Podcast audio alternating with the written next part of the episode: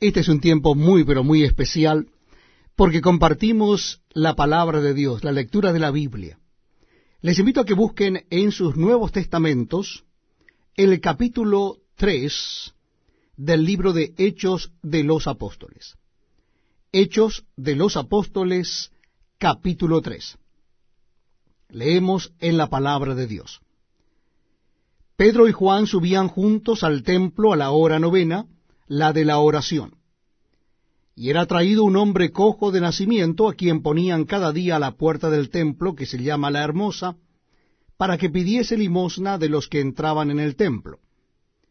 Este, cuando vio a Pedro y a Juan que iban a entrar en el templo, les rogaba que le diesen limosna.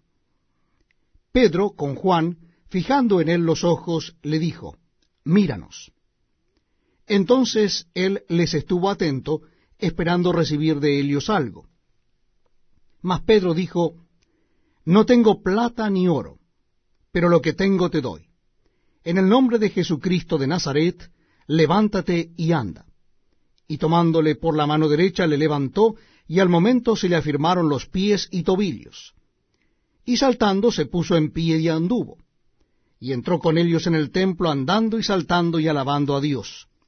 Y todo el pueblo le vio andar y alabar a Dios, y le reconocían que era el que se sentaba a pedir limosna a la puerta del templo la hermosa, y se llenaron de asombro y espanto por lo que le había sucedido. Y teniendo asidos a Pedro y a Juan, el cojo que había sido sanado, todo el pueblo atónito concurrió a ellos al pórtico que se llama de Salomón. Viendo esto, Pedro respondió al pueblo, Varones israelitas, ¿por qué os maravilláis de esto? ¿O por qué ponéis los ojos en nosotros, como si por nuestro poder o piedad hubiésemos hecho andar a éste? El Dios de Abraham, de Isaac y de Jacob, el Dios de nuestros padres, ha glorificado a su Hijo Jesús, a quien vosotros entregasteis y negasteis delante de Pilato, cuando éste había resuelto ponerle en libertad mas vosotros negasteis al santo y al justo, y pedisteis que os, os diese un homicida, y matasteis al autor de la vida, a quien Dios ha resucitado de los muertos, de lo cual nosotros somos testigos. Y por la fe en su nombre, a éste que vosotros veis y conocéis, le ha confirmado su nombre, y la fe que es por él, ha dado a éste esta completa sanidad en presencia de todos vosotros. Mas ahora, hermanos, sé que por ignorancia lo habéis hecho, como también vuestros gobernantes. Pero Dios ha cumplido así lo que había antes anunciado por boca de todos sus profetas, que su Cristo había de padecer.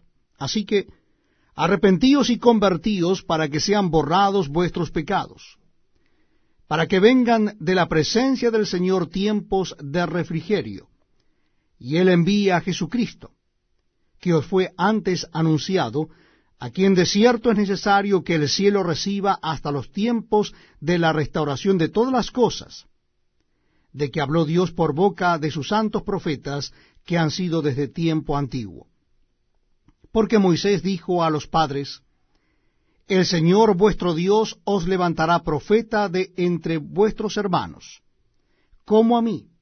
A él oiréis en todas las cosas que os hable.